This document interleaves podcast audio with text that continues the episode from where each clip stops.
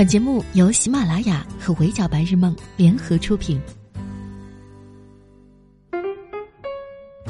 Hello，各位小耳朵们，你们好，欢迎收听本期的 Madam 神侃娱乐圈，我是 Madam 莫咪。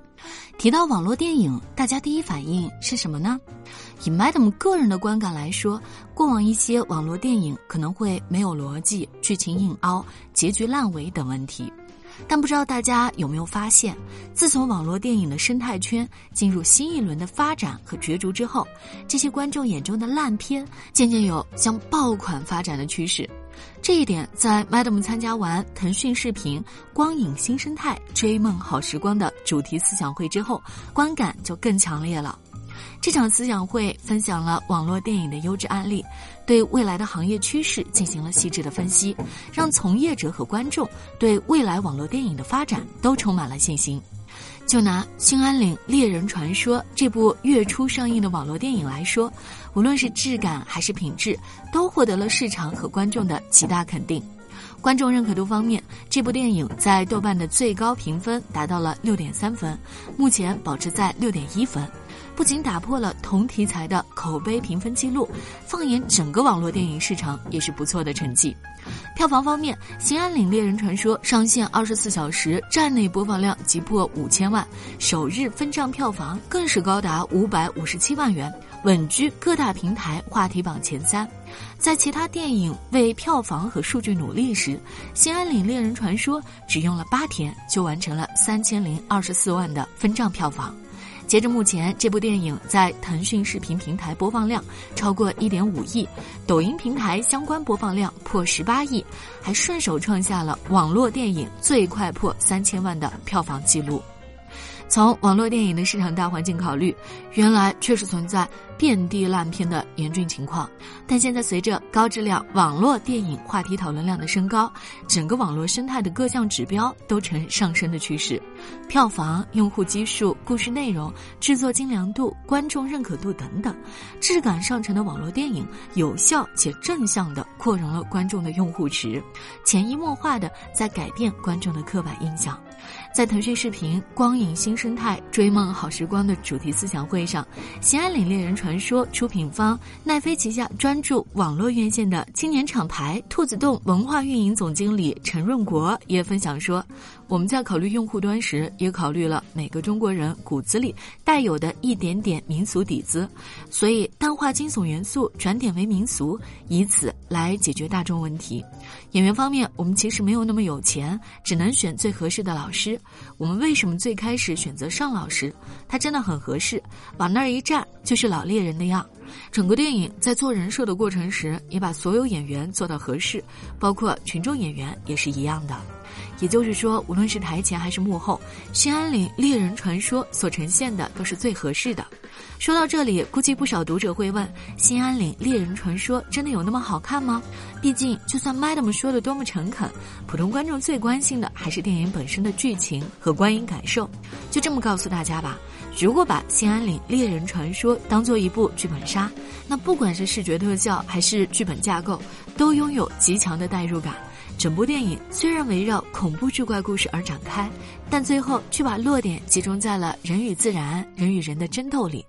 整部电影将一个完整故事分为了妖言、相思、因果三个篇章，三者凝聚着不同的故事，各有独特的核心剧情。它们表面上看似独立，但如果细心的观众剥茧抽丝的挖掘细节，就会发现这三个故事是在同一个大背景下相连接的，互为闭环。比如第一案当中凭空出现的大马猴，是被一户深山人家养大，这家人因村长和李长福的贪念而死，重情重义的大马猴这才上门复仇。再比如这家父母因为棒打鸳鸯导致女儿出走，让他变成了第二案当中苦苦等待心上人的痴傻红衣女。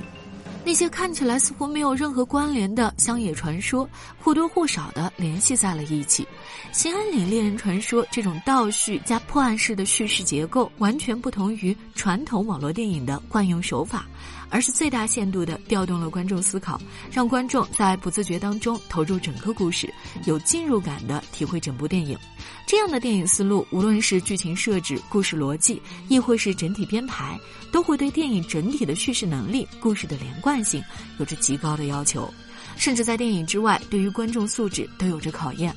兴安岭猎人传说》错综复杂却又环环相扣的故事线，是需要刘二爷和观众一起揭开的。他需要观众在观影过程当中盘逻辑、盘动机、盘背景，暗含着对人性、自然、规矩的思考。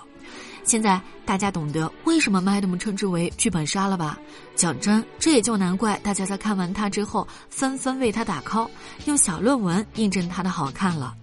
其实回顾网络电影市场，《兴安岭猎人传说》的选题并不特殊，整体质量也没有达到多么巅峰的水平。但它的难能可贵之处在于，你能看得出来，整部电影肯下时间好好打磨剧本，肯花精力好好讲一个故事。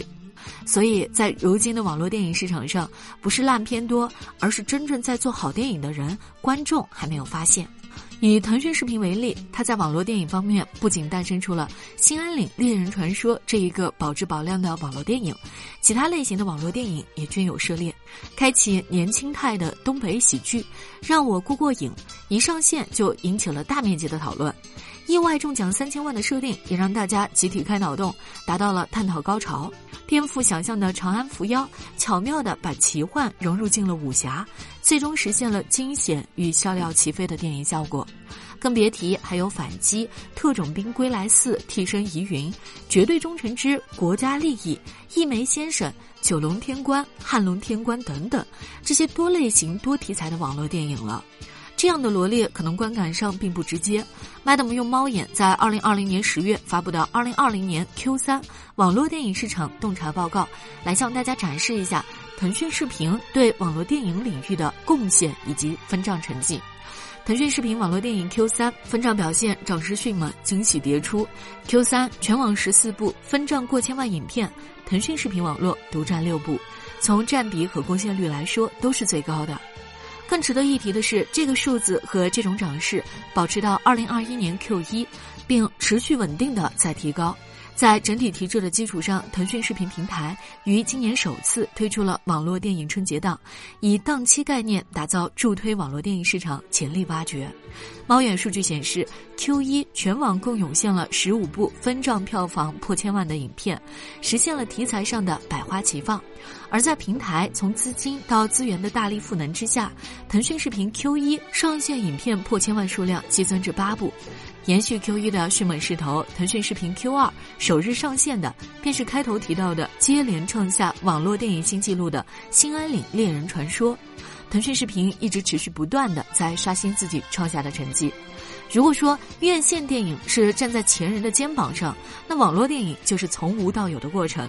这种从量变累积到质变的积累，是全体网络电影人的努力。观众对于网络电影的刻板印象在被他们一点点的消除，市场也从最初的不被看好到各项数据大幅度增长，从被嫌弃没有流量大 IP 在手到开辟原创故事受观众肯定等等，这种一分一厘的改变，慢慢促成了网络电影生存环境的改善。毫不夸张地说，网络电影过去是被拘束的那个，可它的未来将绝对没有天花板的存在。而为了这一份灿烂的未来，腾讯视频也下了很大的决心，组建了追光者俱乐部，来为网络电影的大环境添砖加瓦。自二零二一年一月一日起，在腾讯视频上线的分账网络电影当中，累计票房超过一千万的合作方，既可以成为追光者俱乐部一员，享受团员身份六个月。